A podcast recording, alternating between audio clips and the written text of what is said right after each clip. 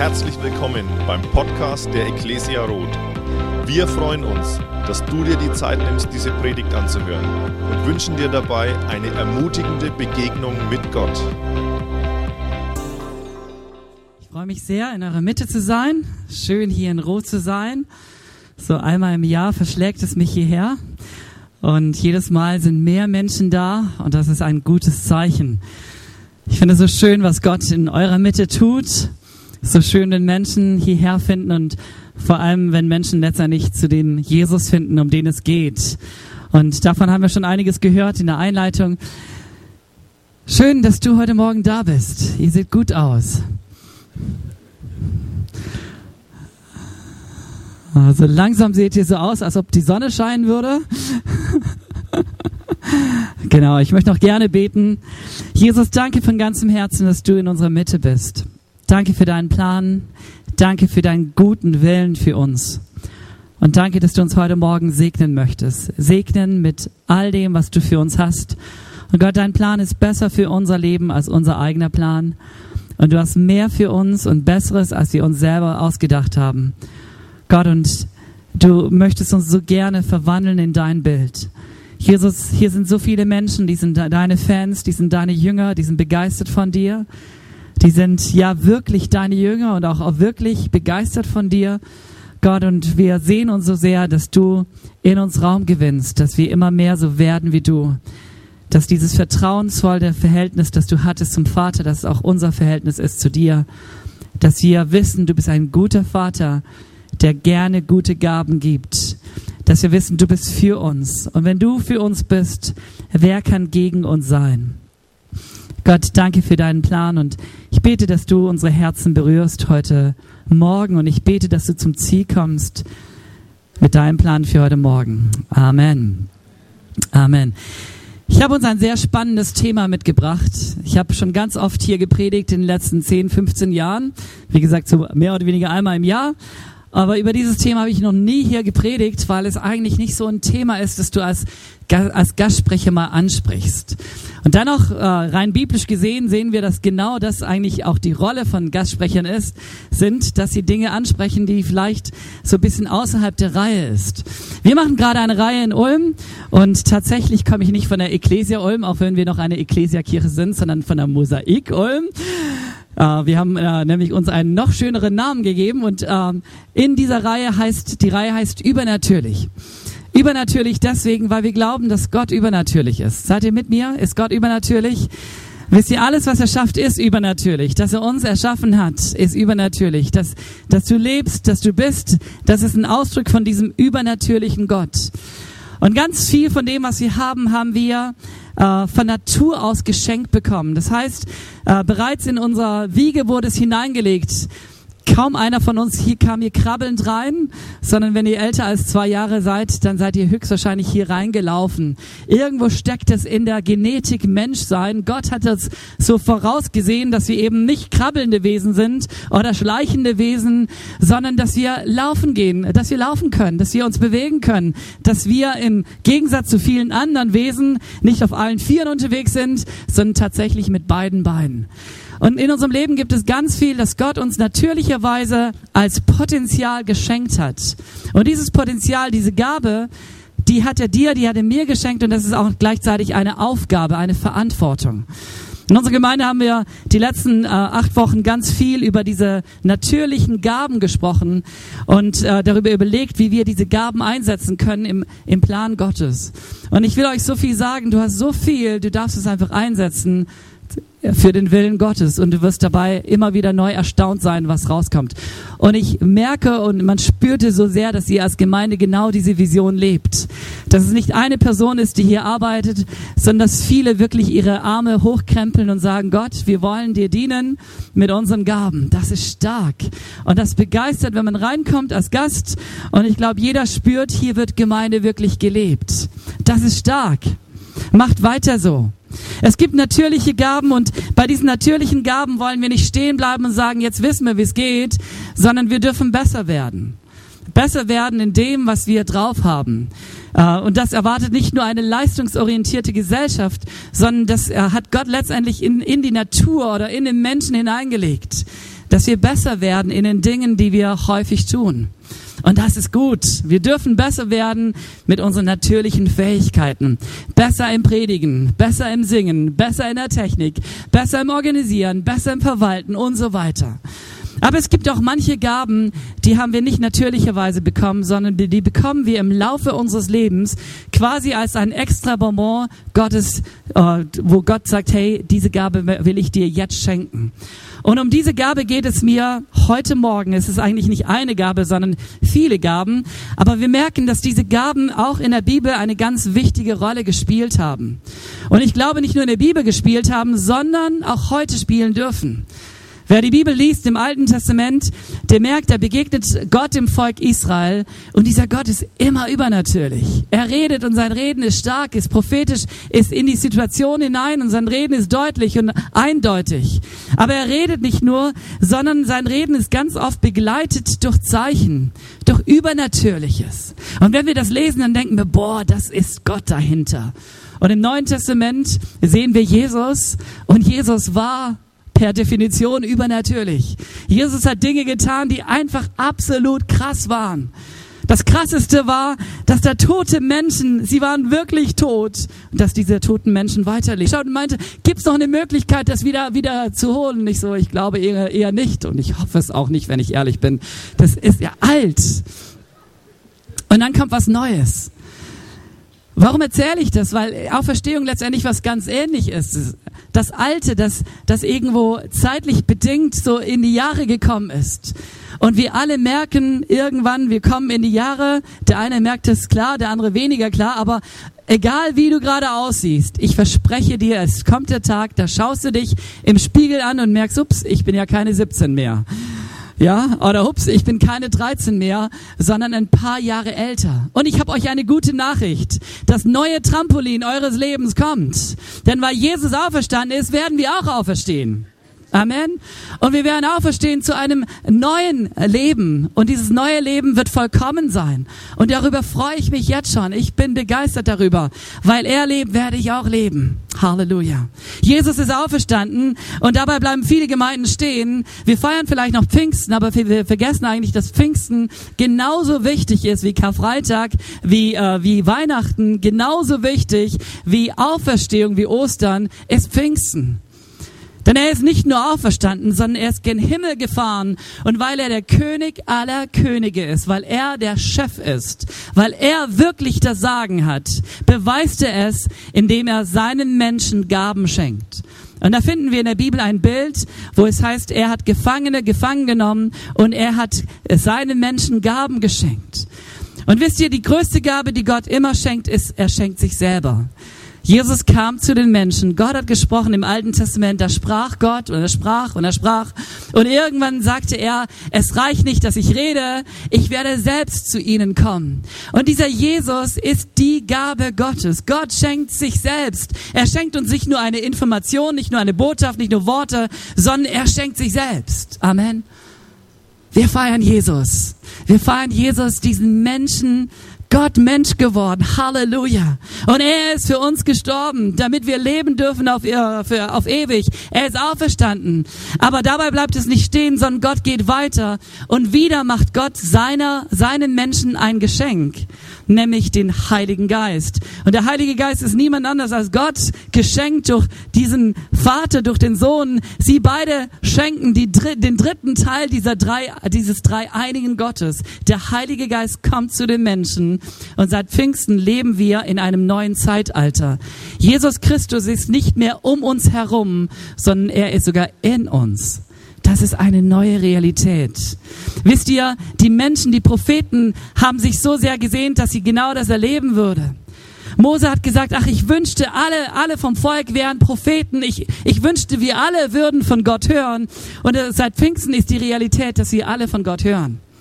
Vielleicht hast du noch nie ein, eine Prophetie weitergegeben. Vielleicht hast du noch nie übernatürlich gedient. Aber Jesus sagt, meine Schafe hören meine Stimme. Und wir alle haben von ihm gehört. Und heute Morgen hören wir von ihm. Und er spricht zu uns. Und er schenkt uns Geschenke. Und das größte Geschenk ist er selber. Amen. Er ist das Geschenk. Dieser Jesus Christus von Nazareth, Gott Mensch geworden, möchte das Geschenk deines Lebens sein. Und er geht weiter und er schenkt sich selbst im Heiligen Geist. Und als Pfingsten geschah, und wir kommen bald zu, zu Pfingsten, und an dieser Stelle möchte ich euch gerne einladen zu unserer Pfingstkonferenz. Als Region Süd und nicht nur Region Süd, sondern als ganze Bewegung feiern wir in Schönblick Pfingsten. Und da wird es auch stark darum gehen, dass wir als Bewegung eine geistgetriebene Bewegung sind. Dass wir in uns einen Motor haben, der uns antreibt. Und das ist genau der Heilige Geist. Und diesen Heiligen Geist, den brauche ich immer wieder neu. Und seine Kraft brauche ich immer wieder neu. Und dieser Heilige Geist schenkt uns Geschenke. Geschenke, die wir natürlicherweise nicht haben, sondern die wir irgendwann mal als Gaben geschenkt bekommen im Laufe unseres Lebens, weil wir danach trachten, weil wir sagen, Gott, ich würde so gerne die Gabe der Heilungen haben. Und eigentlich ist es eigentlich eine Gabe, sondern viele Gaben der Heilungen. Aber ich würde so gerne diese Gabe haben, damit die Welt erkennt, dass du derselbe bist, dass du immer noch gerne heilst, dass du immer noch der Heiler bist. Und wenn das dein Gebet ist, dann ist es ein gutes Gebet. Vielleicht sagst du, Gott, ich hätte gerne diese Gabe der Prophetie. Wisst ihr, ich, ich finde es so begeisternd, wenn Gott prophetisch reinredet in, in, in die Situation hinein. Und wir erleben das immer wieder neu. Dass Gott ganz klar redet und das nicht nur durch sein Wort, sondern bestätigt durch sein Wort an Menschen. Und Menschen empfangen Impulse von Gott und geben diese Impulse weiter. Und eine Gabe, und das ist mir eine ganz, ganz wichtige Gabe, ist die Gabe, dass Menschen in neuen Zungen reden können. Und wisst ihr, ich bin ein Fan dieser Gabe. Es gibt kaum einen Tag, wo ich nicht in neuen Zungen bete, weil es eigentlich nicht eine Gabe für die anderen ist, sondern es ist eine Gabe für mich selber. Eine Gabe zur Selbstauferbauung. Und ich bete im Verstand und mein Verstand ist absolut begrenzt. Und dann merke ich, ich, weil ich begrenzt bin, brauche ich einen oder wünsche ich mir einen anderen Zugang noch zu, zu dieser Sache, zu dieser Ebene, zu diesem Gott. Und ich fange an, in neuen Zungen zu sprechen, eine Gabe, die er Menschen schenkt. Und es tut mir gut. Und wisst ihr, Paulus sagt, ich wünschte, ihr würdet alle in Zungen beten. Ich bete mehr in Zungen, sagt er, als ihr alle. Und mir merkt, das ist schon irgendwas Wichtiges. Aber was ist es denn? Es ist ein Zeichen und ein Zeichen, das wir im Alten Testament finden. Da gab es eine interessante Geschichte. Ein König ließ, ließ feiern. Ein König, es war nicht nur irgendein König, sondern er war der König seiner Zeit. Er war der Weltherrscher seiner Zeit. Dagegen war Putin und Trump und alle, äh, die wir heute so als möchte gern Herrscher haben, Lachnummern. Er hatte, er war wirklich der Weltherrscher. Er war der König des ersten offiziellen Weltreichs dieser Welt, nämlich der König Babylons. Und er hat ein Fest gefeiert und er war nicht gerade ein, ein Mann Gottes, er kannte Gott nicht, er kannte nur seine Götter und äh, hat seltsame Dinge getrieben. Unter anderem hat er von dem Tempel Jerusalems die Gefäße, die goldenen Gefäße während diesem Fest ja bringen lassen und sie haben diese heiligen äh, Gefäße, die eigentlich für den Tempel Gottes waren, die eigentlich für reserviert waren. Und heilig besonders bedeutet nichts anderes als abgesondert von der Welt und für Gott gedacht. Und diese Gefäße, die eine ganz klare Bestimmung hatten, ließ er in, in dieses Fest, diese Orgie hineinbringen. Und damit war das Maß irgendwann mal voll und plötzlich mitten im Fest erleben die Anwesenden, und ich vermute, es waren mehr als hier, vielleicht zehnmal so viele. Er war ein großer König, hatte viele Menschen eingeladen. Sie erleben was ganz Seltsames. Da ist auf einmal eine Hand, eine überdimensionale Hand, vielleicht hundertmal so groß wie meine Hand. Und diese Hand schreibt irgendwas an die Wand. Und alle Welt, alle Welt, die anwesend waren, die 200, die 5000 Menschen, wir wissen nicht, wie viele es waren, sie alle sehen diese Hand. Es war wie in einem spooky Film, oder? Sie saßen dort und sie wussten nicht, was geht hier ab? Was bedeutet das? Und sie sahen diese Hand, sie haben es alle gesehen und sie haben gesehen, was diese Hand geschrieben hat, aber sie wussten nicht, was es bedeutet. Und die Frage ist, was hat es bei ihnen ausgelöst? Das Erste, was offensichtlich ist, es war ein übernatürliches Zeichen, ein Reden aus einer anderen Welt. Und keiner hat sich das eingebildet, denn kollektiv haben sie genau dieselbe Hand gesehen und die Schrift war immer noch dort. Das war nicht die Vision von einem Menschen, nicht die Einbildung, sondern sie alle hatten diese Hand gesehen und diese Schrift an der Wand und sie merkten, hups, hier ist ein übernatürliches Zeichen. Zweitens, es musste eine Botschaft für sie sein. Denn warum sonst ist diese Hand, diese Gotteshand erschienen und hat diese Botschaft ihnen gegeben? Und drittens, sie wussten, keiner von ihnen konnte diese Botschaft entschlüsseln. Ist es nicht komisch, dass Gott redet, dass Gott zu Menschen redet, dass Gott zu einem König redet, dass Gott zu den Obersten redet und er redet in einer Sprache, die sie nicht verstehen? Ist das komisch? Ich finde das komisch. Also wenn ich Gott wäre und ich würde, äh, hätte eine Botschaft für Trump, dann würde ich versuchen, auf, auf Englisch zu reden. Oder zu Putin, dann würde ich versuchen, auf Russisch zu reden. Und was tut Gott? Gott redet auf Himmlisch. Und weil er auf Himmlisch redet, ist seine Botschaft so eindeutig und so krass, dass sie alle spüren, hier ist Gott am Werk.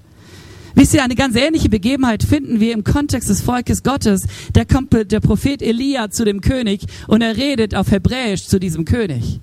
Und der König weiß, okay, hier hat Gott zu mir geredet. Aber dieser Mann, dieser andere König, der glaubte nicht an den Gott der Himmel und der Erde. Der glaubte an quasi gar nichts. Der war gar nicht empfänglich für dieses normale Reden. Da musste Gott zeichenhaft reden, damit er überhaupt hört. Und das Interessante ist, Gott geht immer wieder neu diesen zeichenhaften Weg, wenn er die Mächtigen dieser Welt ansprechen möchte. Da haben sie beispielsweise Träume. Von einem König heißt es, dass er einen Traum hatte. Und er war so bewegt von diesem Traum und er merkte, Gott hat zu mir geredet, aber er wusste nicht, was bedeutet dieser Traum. Und er setzt alles in Bewegung, um die Bedeutung dieses Traumes zu erlangen, denn er merkt, Gott redet zu mir, diese Botschaft ist wichtig, ich weiß nur nicht, was er sagt. Und dann kommt die Auslegung dieses Traumes und Josef, die Geschichte kennen wir vielleicht, Josef wird der Retter Ägyptens, weil er diesen Traum auslegen kann. Oder auch Daniel wird der Retter letztendlich für seine Freunde, weil er den Traum des Königs den der König nicht bereit ist zu verraten, auslegen kann. Und er kann ihn nicht nur auslegen, sondern er kann sogar sagen, was der König geträumt hat. Warum? Weil Gott ihm das offenbart hat, weil Gott übernatürlich ist. Wer die Bibel liest, der merkt, unser Gott, der Himmel und Erde geschaffen hat, der dich und mich erschaffen hat, er ist übernatürlich. Er redet übernatürlich. Und hier ist diese Schrift und sie überlegen sich, was bedeutet das? Und niemand kann sie auslegen. Und irgendwann kommt es und man sagt dem König, du, da gibt es einen Mann in deinem Reich. Er diente unter deinem Vater. Er war eigentlich die dritte, der dritt, äh, drittmächtigste Mann unter deinem Vater. Er versteht das Reden Gottes.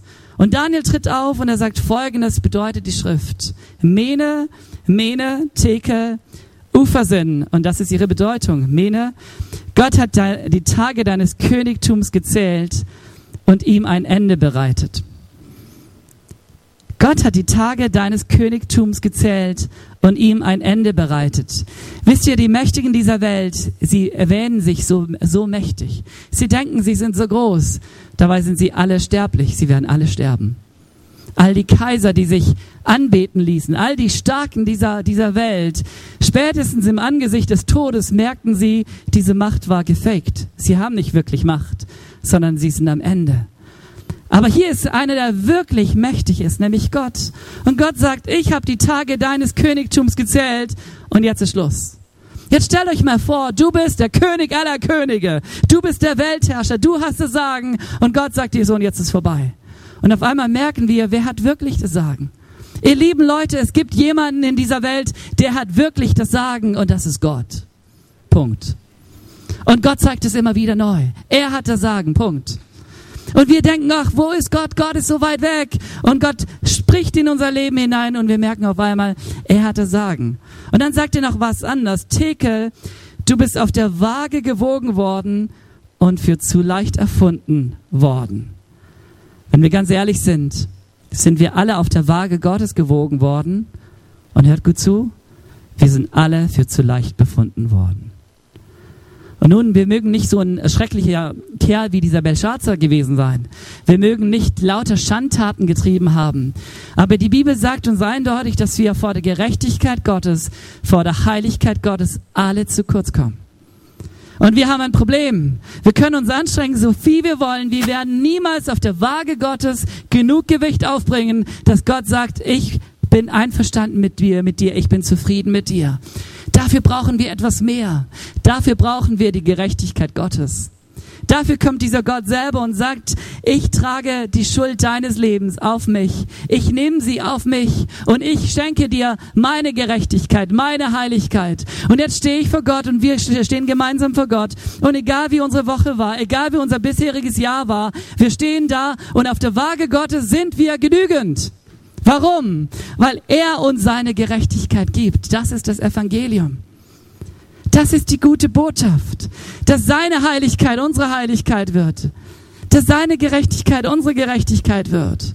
Halleluja. Aber Gott sagt diesem König, du bist auf der Waage gewogen worden und für zu leicht erfunden worden. Dein Königreich wird zerteilt und in Medern und Persern gegeben. Dieses zeichenhafte Reden Gottes war nicht nur erschreckend und klar, sondern es ging in Erfüllung am selben Tag. In derselben Nacht ging ein Reich unter.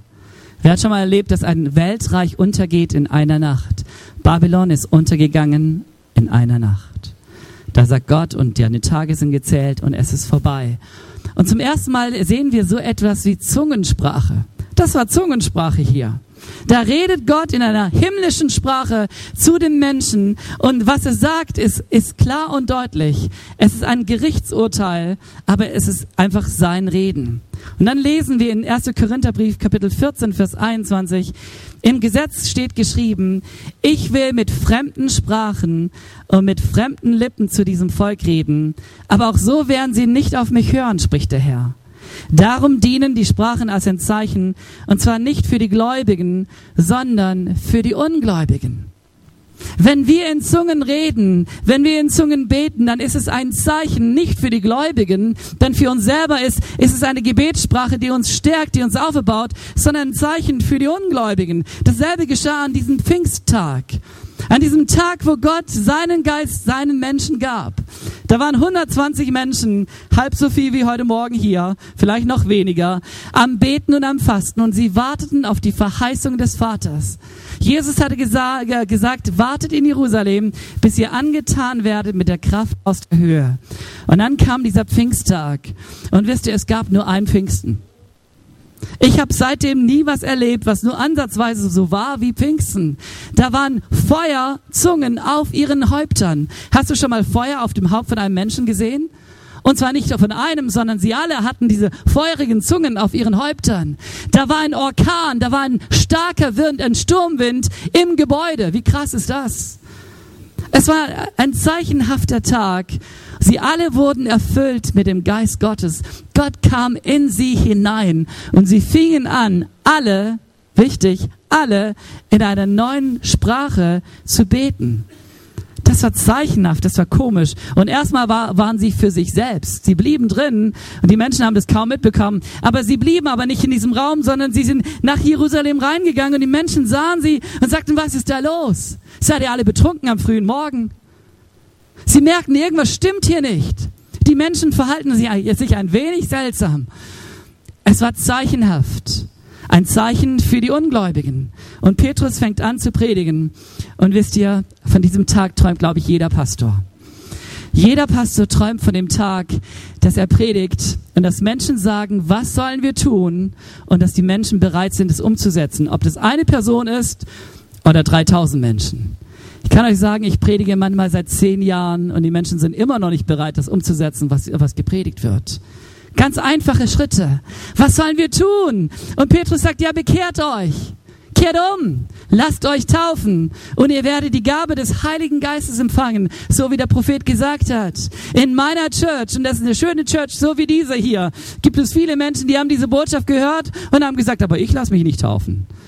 Petrus predigt eine Predigt und sie sind alle bereit, sich taufen zu lassen. Ach, was wünschte ich, ich wäre Petrus.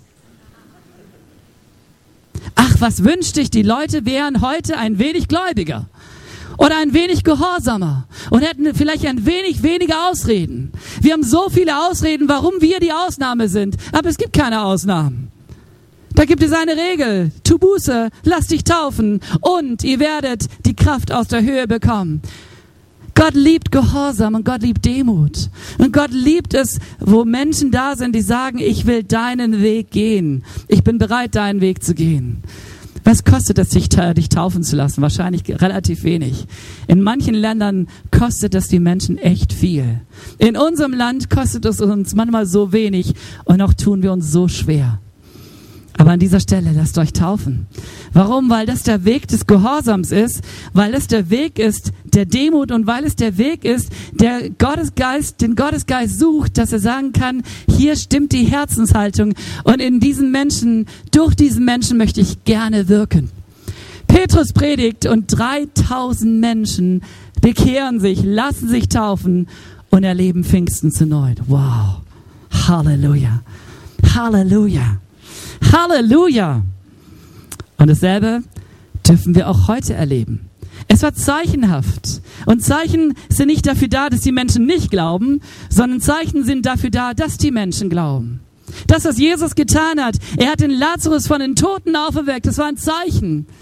Ein Zeichen, dass er der König aller Könige ist, dass er Gott ist. Und eigentlich sollten die Menschen an Jesus glauben. Was tun Menschen mit Zeichen? Sie spüren, hier redet Gott und er redet so eindeutig, dass ich mich entscheiden muss, dafür oder dagegen. Aber eigentlich weiß ich, wer Gott ist und eigentlich weiß ich, es ist klar. Pharao wusste, als Mose auftrat und Zeichen unter äh, unter seiner, vor seinen Augen tat, dass dieser Gott größer sein würde. Er wusste es aber in seinem Herzen hat er sich dagegen entschieden.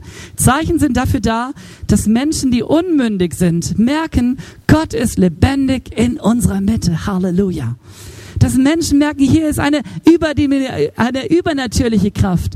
Die ist nicht natürlich, sondern sie ist übernatürlich. Und Gemeinde Jesu braucht diese Zeichen. Und nicht ein paar, sondern wir alle brauchen sie. Wir brauchen sie, um nicht nur in dem Natürlichen unterwegs zu sein, sondern in dem Übernatürlichen. Nun, wer, mir, wer mich nicht kennt, der denkt, ja, denkt oh, was will der Prediger von uns? Wisst ihr, wir lieben in Ulm das Natürliche so sehr. Bei uns äh, kommst du vor dem Natürlichen richtig schön natürlich nach Hause. Wir haben einen Slogan, der heißt natürlich, aber er geht ein bisschen weiter übernatürlich, weil wir die Bibel nicht umschreiben. Und weil wir auch nicht Gott umschreiben, sondern weil wir seine Diener sind. Und dieser Gott ist übernatürlich. Und dieser Gott möchte wirken in unserer Mitte auf eine Art und Weise, wo jeder merkt, hier ist Gott am Wirken. Damals war es ein Zeichen. Und das Zeichen diente nicht dazu, dass die Menschen sich nicht bekehrten zu Gott, sondern 3000 Menschen bekehren sich an einem Tag. Wie genial ist das? Wer wünscht sich, dass Gott wirkt zeichenhaft, dass Menschen sich bekehren? Darf man eure Hände sehen? Wer wünscht sich, dass Gott wirkt, so dass Menschen merken, hier ist Gott am Wirken. Hey, ich glaube, das ist unsere Sehnsucht, immer wieder neu. Und da dürfen wir uns ausstrecken. Und ein Zeichen, das er uns geschenkt hat und ganz vielen von uns hier geschenkt hat, ist die Sprache, dass wir in einer himmlischen Sprache reden können. Die Zungensprache. Und ich möchte ein wenig uns erklären, warum Gott uns diese Sprache schenkt. Es ist dann ein, ein übernatürliches Geschenk zum natürlichen Gebrauch. Es ist eigentlich eine Liebeserklärung Gottes an uns. Und diese, diese Sprache ist für dich da.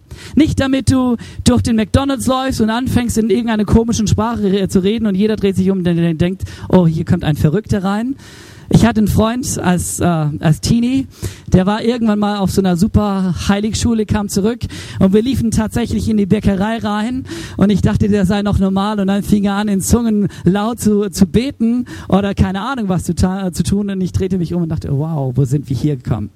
Ich glaube, das ist nicht dafür gedacht, sondern diese Gabe ist dafür gedacht, dass du in Verbindung mit Gott bist, dass du direkt in Verbindung mit Gott treten kannst. Und das können wir so, ganz natürlicherweise. Jeder von uns, jeder, der den Geist Gottes hat, jeder, der sich Christ nennt, kann zu Gott sagen, du bist mein Vater und ich rede mit dir. Aber wisst ihr, wie viele Gebete aussehen? Sie bleiben auf der Verstandesebene. Und unser Verstand sagt, da ist ein Problem und das Problem ist groß. Und unser Verstand sieht oft nur das Problem. Und diesen großen Gott dahinter sehen wir nicht. Obwohl er so viel größer ist als dieses große Problem, haben wir ein Perspektivproblem. Wir stehen so nah an dem Problem. Die großen Berge, wenig später siehst du nicht, weil der kleine Zwerg vor dir steht. Und diese Probleme die unseres Lebens sind manchmal so groß, dass wir Gott nicht sehen. Und wir kleiden unsere Gebete in Worte, in natürliche Worte. Und eigentlich sind es Gebete voller Zweifel, voller Unglauben. Eigentlich schütten wir nur unseren Zweifel vor Gott aus und sagen, Gott, ich bin am Ende, das Problem ist so groß. Kennt ihr solche Gebete? Ich kenne sie. Schaut mich mal an. Kennt ihr solche Gebete voller Unglauben? Wo wir zwar zu dem Gott, zu dem Allmächtigen kommen, der sagt, so deine Tage sind gezählt, aus und vorbei, der wirklich das Sagen hat, aber unsere Gebete drücken nicht aus, dass wir zu Gott kommen, sondern unsere Probleme, unsere Gebete bleiben bei den Problembeschreibungen äh, äh, stehen und da ist kaum ein Glaube, dass Gott eingreifen kann. Und an dieser Stelle geschieht etwas Geistliches. Wenn wir anfangen, in Zungen zu beten, dann schaltet sich der Verstand an dieser Stelle aus dann ist es keine Verstandessache. Und der Geist Gottes in mir kommuniziert mit Gott. Und auf einmal geht es nicht darum, dass das Problem so groß ist, sondern unser Gott ist viel, viel größer. Dafür haben wir ein Bild. Ein Bild im Alten Testament, wieder ein zeichenhaftes Bild. Es gab einen Mann Gottes namens Elisa. Und dieser Elisa hat dem König seines Volkes, dem König Israel, immer die Pläne des, des gegnerischen Königs, der dabei war, Israel anzugreifen, verraten. Und dieser König der Syrer, dieser König der Aramäer war ganz verzweifelt darüber, dass diese Superwaffe Israels all seine Pläne enttarnte. Und irgendwann entschied er sich, okay, wenn ich siegreich sein will, dann muss ich diesen Propheten Elisa irgendwo eliminieren oder gefangen nehmen. Er darf nicht mehr zu dem König Israels kommen. Denn all meine Pläne, das, was, was Sie hier in unserem Kriegsrat besprechen, das wird verraten von irgendeiner Person, nämlich von diesem Propheten. Wie ist das möglich? Es ist deswegen möglich, weil Gott übernatürlich ist. Es war, als ob dieser Prophet dort in diesem Raum war und alles gehört hat. Wie spooky ist das? Warum? Das ist möglich. Lauschangriff vor zweieinhalbtausend Jahren. Absolut möglich. Gott hört alles. Und dieser Gott, der alles hört, hat es dem Propheten gesagt und der Prophet sagt es dem König. Also denkt sich dieser, dieser syrische König, der König der Feinde, gut, einverstanden, dann werden wir in den Krieg ziehen gegen einen Mann. Und Elisa war in Dothan. Und hier kommt dieses ganze Heer der Syrer, um einen Mann gefangen zu nehmen. So wichtig können Männer Gottes sein. Ein ganzes Heer macht sich auf, um einen unbewaffneten Mann gefangen zu nehmen. Wie skurril ist das? Und des Morgens stehen sie auf und der Diener des Elisa sieht dieses Heer und sagt, wir sind verloren. Er sieht mit seinen natürlichen Augen. Er kombiniert mit seinem klugen Verstand und denkt sich, wo sind unsere Soldaten? Wir haben 100 in der Stadt, wir haben 200, hier sind 20.000, wir sind verloren. Er denkt ganz natürlich. Wisst ihr, ganz oft denke ich ganz natürlich. Ich bin mächtig stolz, dass mein Verstand einigermaßen funktioniert. Ich denke ganz natürlich, aber ganz natürlich ist ganz, ganz falsch. Da gab es nämlich eine andere Dimension, die genauso da war. Sie haben sie nur nicht erkannt. Das war das Herr des Himmels um dieses menschliche Herr der Syrer. Geschrieben in diesem Buch der Bibel, in diesem Wort Gottes. Ein zeichenhaftes Ding, ja? Und wer sah es? Der Prophet hat's gesehen. Und der Prophet war völlig cool down. Er dachte, völlig egal, wie groß die Feinde sind, unser Gott ist stärker. Aber was tut er? Er betet ein kleines Gebet. Er sagt, Herr, öffne du die Augen meines Dieners. Und wenn wir in Zungen beten, dann beten wir eigentlich ganz oft genau das. Herr, öffne meine Augen, damit ich deine Realität wahrnehme. Die Realität Gottes ist eh da. Gott ist eh der Stärkere. Ob wir das glauben oder nicht. Wisst ihr, wir werden durch unsere Gebete die Realitäten nicht verändern.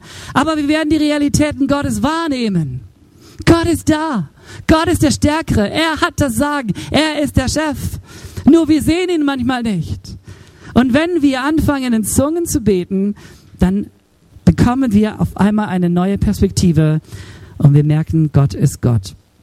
Meine Frau hat es als Teenager erlebt. Sie war im, in Holland im Urlaub und äh, dann hörte sie von Freunden, die auch gerade Urlaub machen. Es waren ältere Freunde, Freunde von ihr und sie hat sie besucht und nicht festgestellt, dass die Zeit irgendwie vergangen ist wie im Flug. Es wurde Nacht, es wurde dunkel und sie fuhr zurück und auf einmal überkam sie Angst. Kennt ihr das, dass man so plötzlich Angst hat vor irgendwelchen Sachen? Ich denke, äh, diese Angst ist heute mehr als berechtigt. Und sie fuhr da mit ihrem Fahrrad und hatte auf einmal richtig Angst. Was sollte sie tun? Was tust du, wenn du Angst hast? Wenn wir Christen sind, dann beten wir. Dann sagen wir, Gott, ich habe Angst. Und das tat sie. Sie hat geschrien, Gott, ich habe Angst. Und dann fing sie an, in neuen Zungen zu beten und auf einmal war die Angst weg. Ist es Magie? Nein, es ist nicht Magie. Aber es ist nichts anderes, als dass Gott uns eine Gabe schenkt, dass unser Geist sich mit dem Geist Gottes verbinden kann, ohne dass dieser große Verstand, der sich so wichtig nimmt, dazwischen steht. Mein Verstand ist oft viel zu groß. Und dabei versperrt mein Verstand den Blick für Gottes Realität. Aber Gott, Gott ist real und Gottes Realität ist da für dich und für mich. Und deswegen ist so gut, dass wir in einer Sprache reden können, wo wir direkt mit der Realität Gottes verbunden sind. Wisst ihr, in Deutsch habe ich schon gesündigt, du vielleicht auch. Auf Englisch, wer spricht hier Englisch? Habe ich auch schon gesündigt. Auf Französisch habe ich auch schon gesündigt. Aber in Zungen habe ich noch nie gesündigt. Und das ist gut, dass ich in einer Zunge, in einer Sprache reden kann, wo ich weiß, da habe ich noch nie gesündigt. Und das, was ich sage, ist immer im Willen Gottes, denn es ist Gottes Geist, der in mir betet. Ich will beten im Geist und ich will beten im Verstand, sagte Paulus. Und ich glaube, Paulus, der war alles andere als ein dummer Mann. Wisst ihr, wenn einer es wirklich drauf hatte, und es gibt so viele Menschen, die sagen, das brauche ich nicht, aber wenn einer es wirklich drauf hatte, dann dieser Paulus. Und Paulus sagt nicht, ich habe den Durchchecker und ich bin der Supertheologe, dabei war er das, sondern er sagt, ich bete mehr im Geist als ihr alle. Warum? Ich brauche diese Kraftausrüstung Gottes für mein Leben. Es ist ein Geschenk Gottes. Dein Geist ist direkt in Verbindung mit dem Geist Gottes. Und dein Verstand ist nicht immer schlecht. Ich sage nicht, dass dein Verstand schlecht ist, ganz im Gegenteil. Aber manchmal bleibt dein Verstand auf deiner Ebene hängen. Und Gott will uns zeigen, Gott ist größer. Glaubt ihr das, dass Gott größer ist? Gott ist größer. Und Gott ist für dich. Und Gott ist für mich. Halleluja. Zweitens, es ist ein persönliches Geschenk an dich, damit du geistlich fit und auferbaut wirst. Und ich glaube, es ist so wichtig, dass wir genau diesen Weg gehen, dass wir geistlich fit sind. Wir leben in einer Zeit, wo Fitness angesagt ist. Und so viele Menschen achten auf ihr Äußeres, die Kleider, man ist gut angezogen, äh, man hat schöne, schöne Häuser, der Körper darunter ist auch gestellt. Hey, Schönheit ist, ist nicht schlecht, oder? Fitness ist nicht schlecht. Aber ich glaube, noch viel wichtiger als dass unser Körper fit ist, ist, dass wir geistlich nicht ermatten, sondern geistlich fit sind. Und wenn es Wege gibt, wie wir uns geistlich trainieren können, dann sollten wir diese Wege gehen. Und an dieser Stelle aufgepasst, es gibt nicht einen Weg, sondern ganz viele Wege, wie wir geistlich fit werden können. Wir sitzen gerade im Gottesdienst und Gott redet zu dir durch mich. Das ist die Predigt. Und die Bibel sagt, der Glaube kommt durch die Predigt und durch diese Predigt wirst du geistlich fit. Wenn du nach Hause gehst und das ein oder andere umsetzt, was du erkannt hast, dann wirst du dadurch geistlich auferbaut. Wenn wir die Bibel lesen und Wahrheiten Gottes über unser Leben lesen und nicht nur lesen, sondern diese glauben, dann werden wir dadurch auferbaut. Wenn wir anfangen zu vergeben, wenn wir anfangen, Bitterkeit loszulassen, wenn wir anfangen, Dreck loszulassen, dann werden wir dadurch geistlich stärker. Wenn wir Sünde loslassen in unserem Leben, Wisst ihr, als es zum Thema Heiliger Geist ging, als ich ein Kind war, da haben die Prediger immer betont, dass unsere Herzen rein sein sollten, weil der Heilige Geist ungerne in ein dreckiges Gefäß hineinkommen möchte. Und als ich hierher fuhr, ist immer gut, wenn du als Prediger fährst, da hast du zwei Stunden Zeit, wo du nichts besser zu tun hast, als, als zu beten. Und ich dachte, ich kann mir vorstellen, wir haben übrigens genau dasselbe Thema gerade heute Morgen oder heute Abend in Ulm äh, durch einen anderen Mann Gottes, aber das, es geht darum, dass Gott uns beschenken möchte. Und mir war so, wer weiß, welche Sünden da sind. Und ich bete so sehr, dass Menschen bereit sind, ihre Sünden loszulassen. Dass sie offen sind. Wenn du deine Sünde loslässt, dann wirst du geistlich auferbaut. Wenn du den Weg der Dankbarkeit lernst. Wir Deutschen, wir sind echt ein bisschen undankbar geworden. Es geht uns so gut unglaublich gut, unendlich gut. Wir merken gar nicht, wie reich wir geworden sind. Und obwohl wir so reich sind, sind wir nicht wirklich dankbar. Aber wenn du anfängst, Dankbarkeit zu leben, wenn du anfängst, dankbar zu sein, dann wirst du geistlich fit. Lobpreis. Kennt ihr diesen, den Weg, die Macht des Lobpreises? Es geht so viele verschiedene Wege, wo wir geistlich auferbaut werden können. Und ein Weg ist, dass wir in neuen Zungen beten. Das erbaut uns. Für alle, bitte hört es richtig, das ist nicht der einzige Weg. Es gibt viele Wege und ich will sie alle kennen. Und ich will sie alle gehen. Ich will nicht sagen, auch, auch auf die drei verzichte ich, sondern ich glaube, dass jeder Weg für sich einfach gut ist. Und deswegen sagt Gott, hey, diese Gabe ist dazu da, dass du geistlich auferbaut wirst. Wie geschieht das?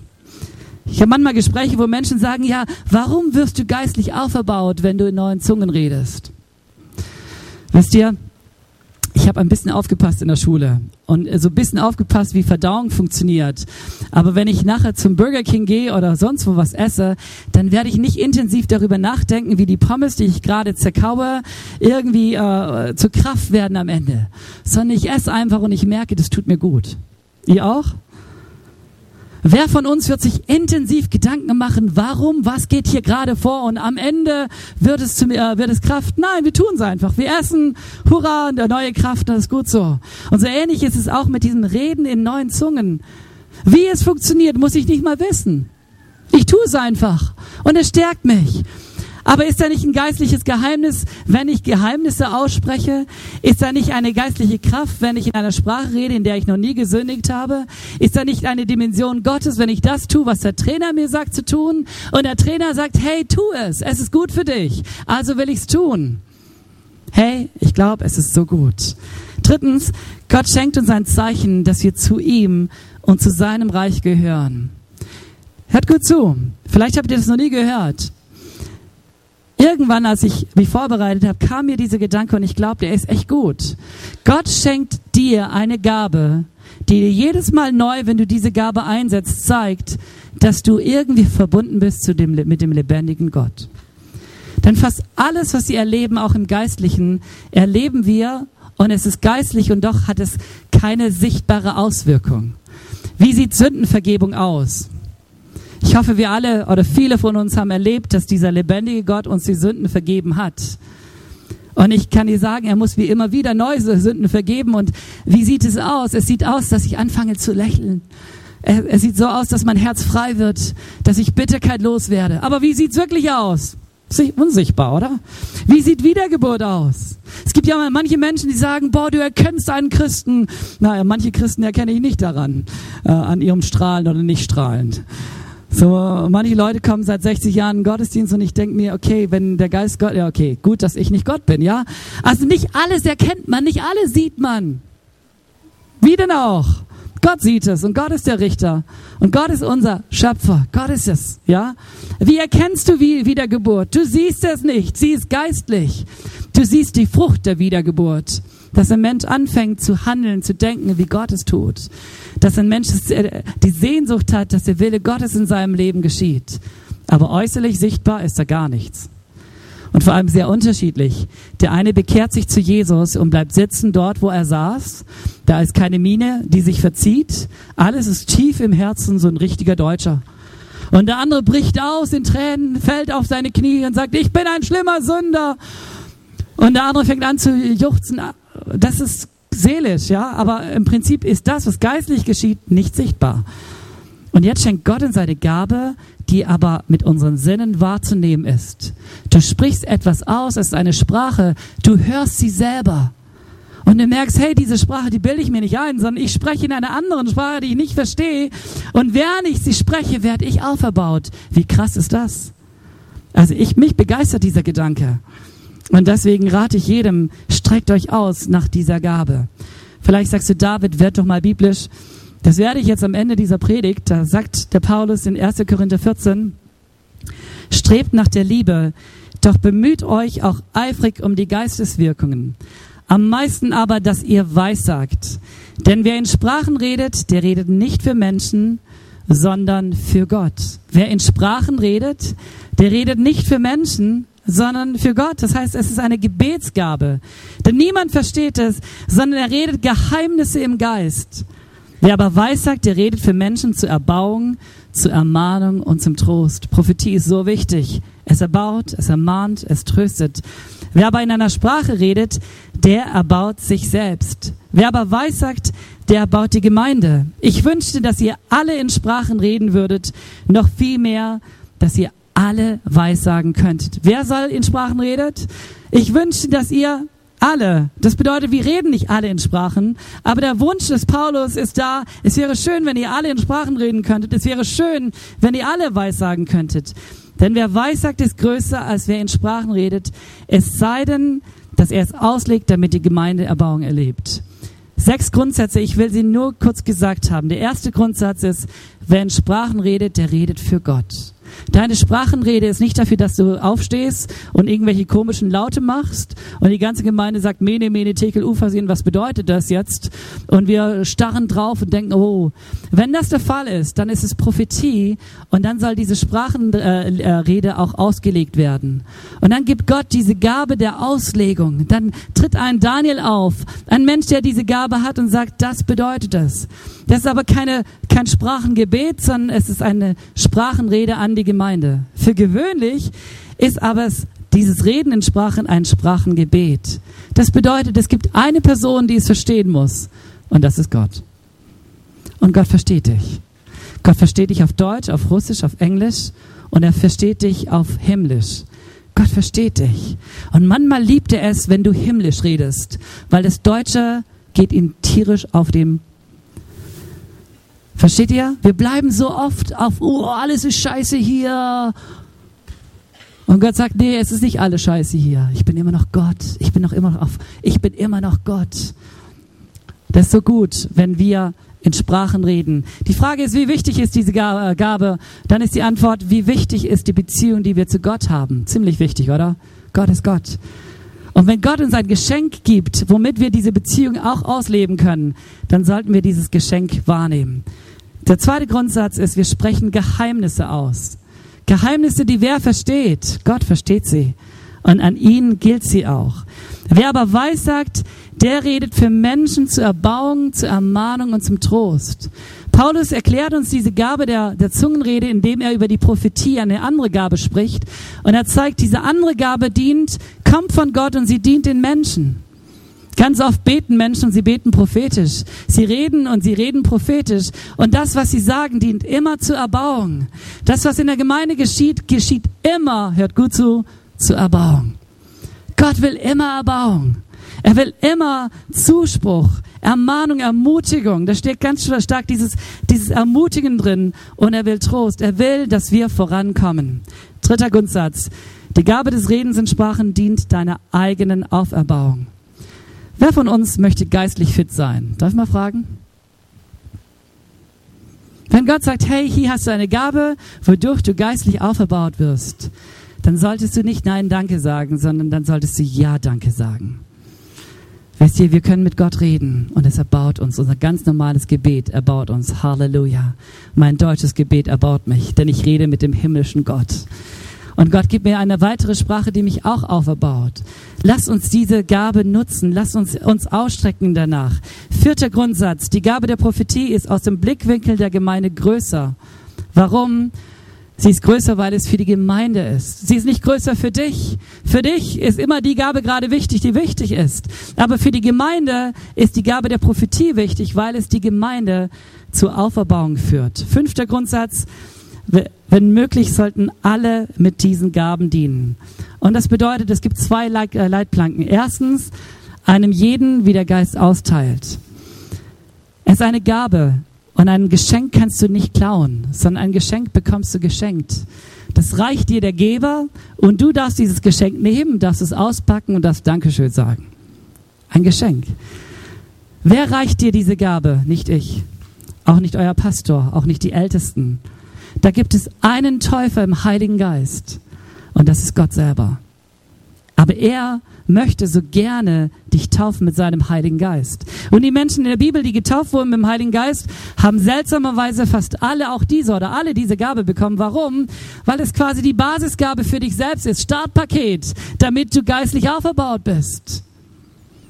Es dient zu deiner eigenen Auferbauung. Und letzter Grundsatz, das Reden in Sprachen wird zur Prophetie, wo sie ausgelegt wird. Mene, Mene, Tekel, Ufersinn. Und die Gemeinde steht da und denkt, was geschieht jetzt? Und jetzt braucht es die Auslegung. Aber diese Zungensprache, die Band, ihr dürft gerne nach vorne kommen. Dieses Zungengebet ist eigentlich für uns selbst gedacht. Und an der Stelle möchte ich uns ganz stark vor allem ermutigen, dass wir uns ausstrecken, dass wir sagen, Gott, Du bist ein guter Vater. Jesus sagt, wenn ihr, die ihr böse seid, euren Kindern gute Gaben gebt, wie viel mehr wird der Vater im Himmel euch seinen Heiligen Geist geben, wenn ihr ihn darum bittet? Er vergleicht uns und wisst ihr, ich gebe meinen Kindern keine schlechten Gaben. Ich glaube immer, ich bin ein guter Vater. Und Gott beschreibt mich und sagt, wenn du, der du böse bist, deinen Kindern gute Gaben gibst, wie viel mehr wird der Vater im Himmel seinen Kindern gute Gaben geben? Was für eine gute Gabe. Die erste Gabe ist Jesus selber. Er ist die Gabe Gottes. Er schenkt uns ewiges Leben. Und wenn du Jesus nicht hast, dann öffne dein Herz für Jesus heute. Er starb für dich, er starb für mich. Ich habe vor vielen Jahren gesagt, Jesus, komm du in mein Herz. Ich brauche dich in meinem Leben als Geschenk Gottes. Halleluja. Aber es geht weiter. Er schenkt uns sich in uns, den Heiligen Geist. Und dieser Heilige Geist wirkt durch verschiedene Gaben. Das sind ganz viele Gaben. Und eine Gabe ist eben genau diese Gabe, dass sie reden können in einer neuen Zunge. Wie bekomme ich sie?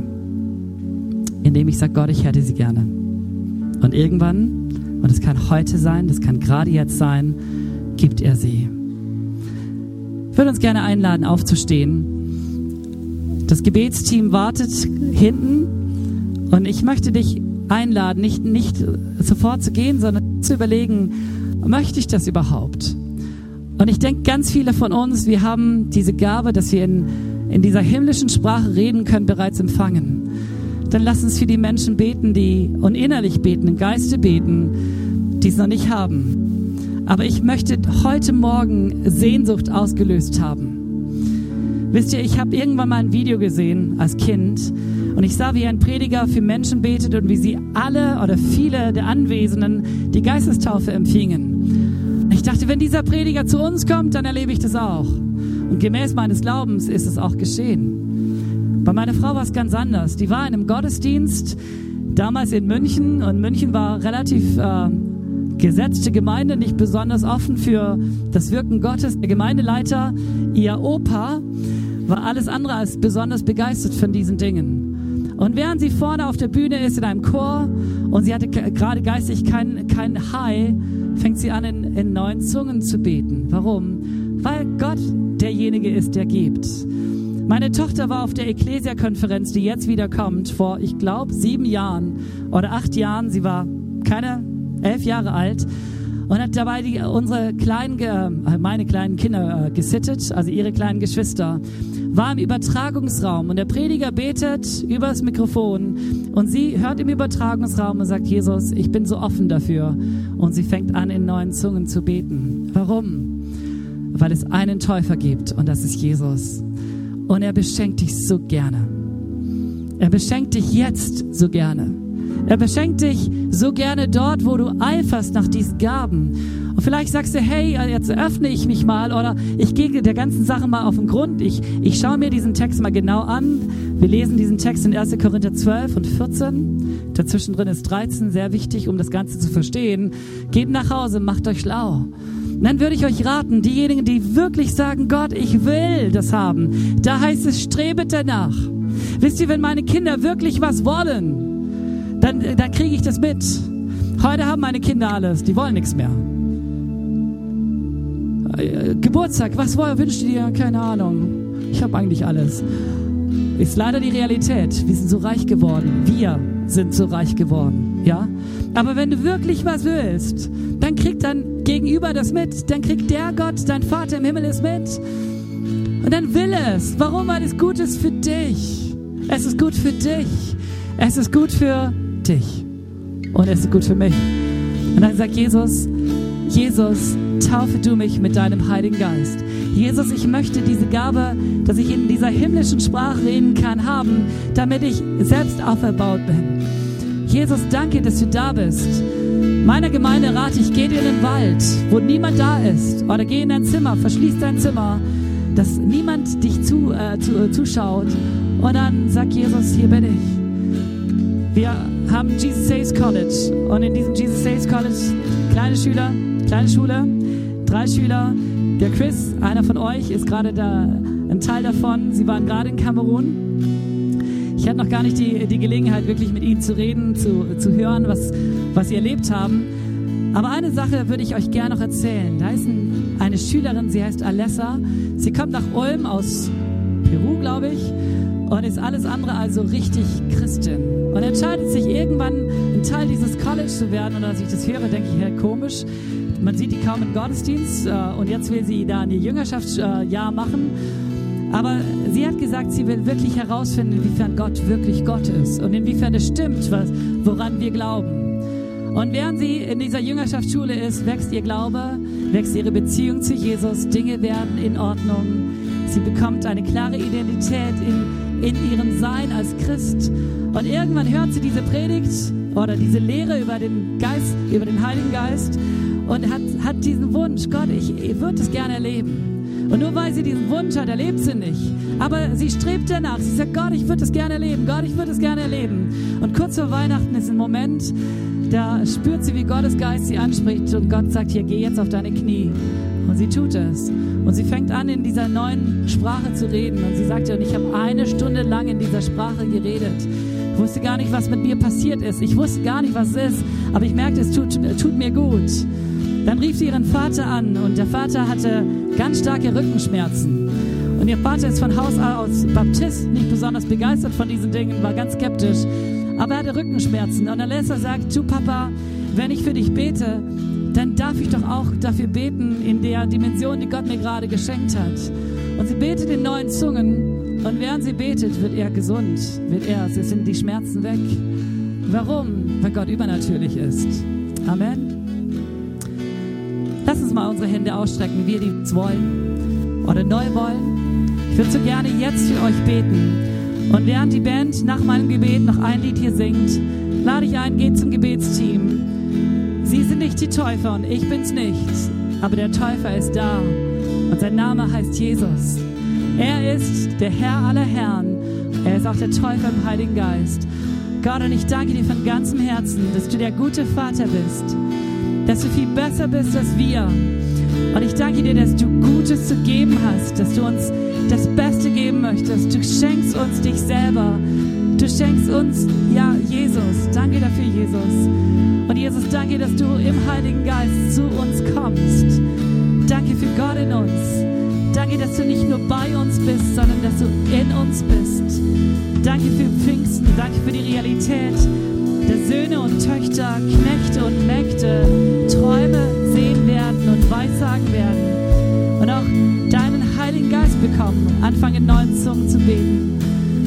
bete für jeden Einzelnen, der hier offen ist. Ich bete, dass du ihre Herzen siehst und dass du sie beschützt. Und ich habe einige Fragen und wir haben all unsere Augen geschlossen. Wer von uns glaubt noch nicht an Jesus? Wer von uns hat sein Leben noch nicht wirklich diesem Jesus gegeben? Du darfst es jetzt tun. Wir haben unsere, alle unsere Hände mal wieder gesenkt. Du darfst es jetzt tun, dort, wo du bist, und das sagen, hey Jesus, hier bin ich. Dann du mal deine Hand heben. Ihr, die ihr heute sagen wollt, Jesus, hier bin ich. Darf ich mal eure Hand sehen? Darf ich mal eure Hand sehen? Dankeschön. Wir haben unsere Augen geschlossen, alle. Wer von uns weiß, dass er mit Sünde hier reingekommen ist? Und mir geht es nicht darum, dass du gelogen hast, sondern dass du wirklich in Sünde lebst dass es Dinge gibt in deinem Leben wie Neid, wie Eifersucht, die du pflegst und hegst. Und Gott sagt, mit diesem Neid äh, sollst du brechen. Und du kennst selber die Sünde, die da ist. Wer von uns hat Sünde mitgebracht und möchte diese Sünde jetzt in seinem Herzen bekennen zu Gott? Du darfst auch mal deine Hand heben, dort wo du bist. Gott sieht eure Herzen. Dankeschön. Ich habe noch eine Frage. Wer von euch hatte bis heute diese, diesen Gedanken, das ist irgendwie skurril. Und weil es skurril ist, weil ich es nicht verstehe, möchte ich nicht offen sein dafür. Und während der Predigt merkst du, eigentlich ist es etwas ganz übernatürlich, natürliches. Denn es ist von Gott. Und es gibt so viele Dinge, die ich nicht verstehe, aber ich nehme sie an. Und ich möchte sie annehmen. Darf ich mal eure Hände sehen, die ihr sagt, hey, eigentlich möchte ich offen sein dafür. Und ich habe noch eine Frage.